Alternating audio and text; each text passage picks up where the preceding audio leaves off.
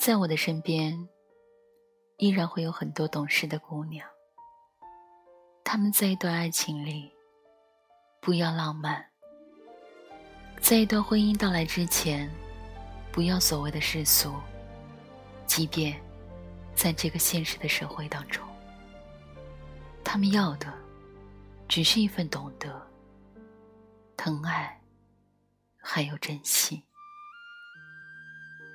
这里是每晚十点，恋恋红尘，我是微然，微笑的微，自然的然。今晚就和你说说，你那么懂事，然后呢？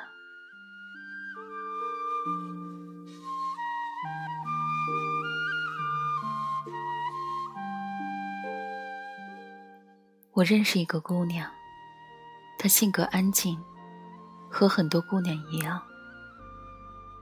她告诉我说，要结婚的时候，先生说要送她一样礼物。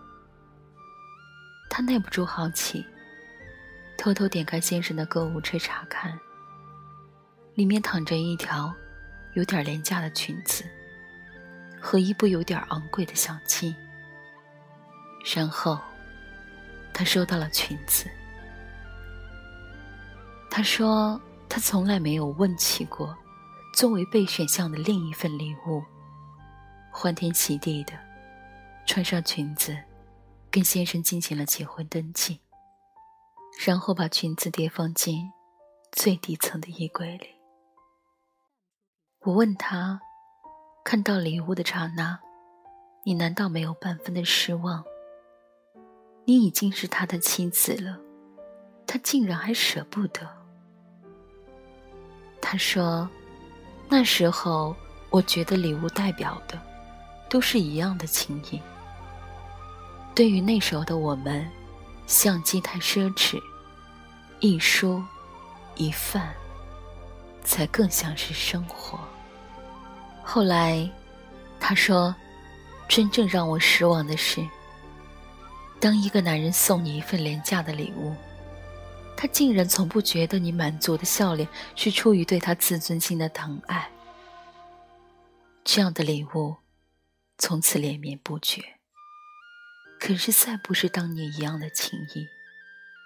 他会忘了你曾经愿意吃多少苦，用多少心去体谅他、陪伴他。他开始觉得，在这样的陪伴和牺牲里。你也收获了自己想要的满足和爱。我认为我不是个物质的女人，但是我开始懂得，从我笑纳第一份廉价的礼物开始，在他心里，我便从此是几百块钱可以取悦的不识货的女人。我们是在旅途当中认识的。他离了婚，拿着新买的相机在拍风景。我想那条裙子，已经伴随了一个女人贫贱富贵、患难与共的决心，被扔回了岁月里。我不是个唯我独尊、坚持物质的女人，我只是看过了太多自我牺牲、毫无所求的故事和那些悲伤的结局。如果。你嫁的是一个懂得感恩的男人，你可以一辈子都风花雪月的活着，有情饮水饱。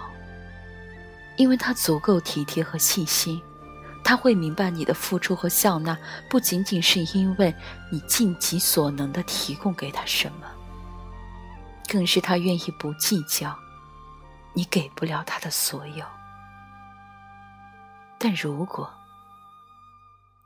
你很不幸遇到一个会算计收获与付出、渴望收支平衡的男人，可能你不能继续做一个毫无要求、尽情牺牲的女人。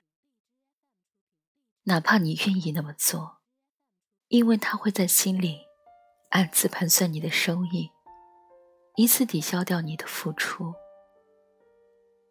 一段看上去收支平衡的爱情和婚姻，背后一定有着填补不了的赤字。在这样一段关系当中，你的爱情，在他的物质里，并没有那么重要。因为当一个男人认为他的礼物可以抵消你的爱的时候，你们从此再无法在精神上对话。他不再是你在青葱岁月里认识的那个白衣少年。爱情，关于爱情的承诺和你因此而所向披靡的决心，在他看来。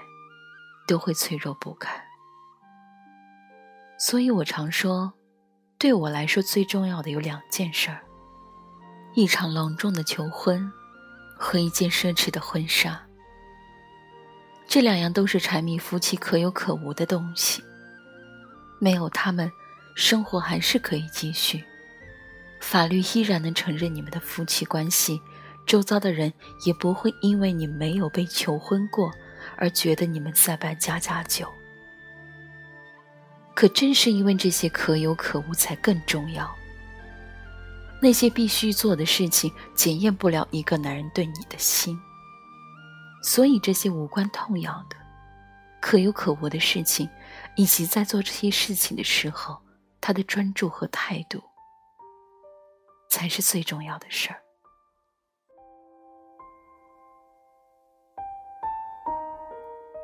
所以，我一定要一件最好的婚纱，就算我的先生，我未来的你，在我试婚纱的时候，跟那些准新郎一样，呆若木鸡一样不明所以。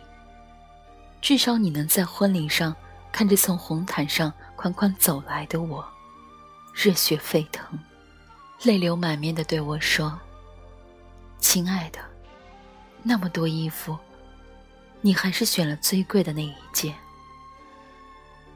我所做，只为呼唤你一份舍得。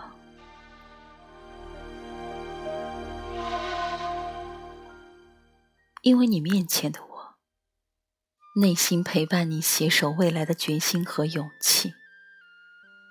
你若无动于衷，他空无一物；你若洞察于心。他便价值千金。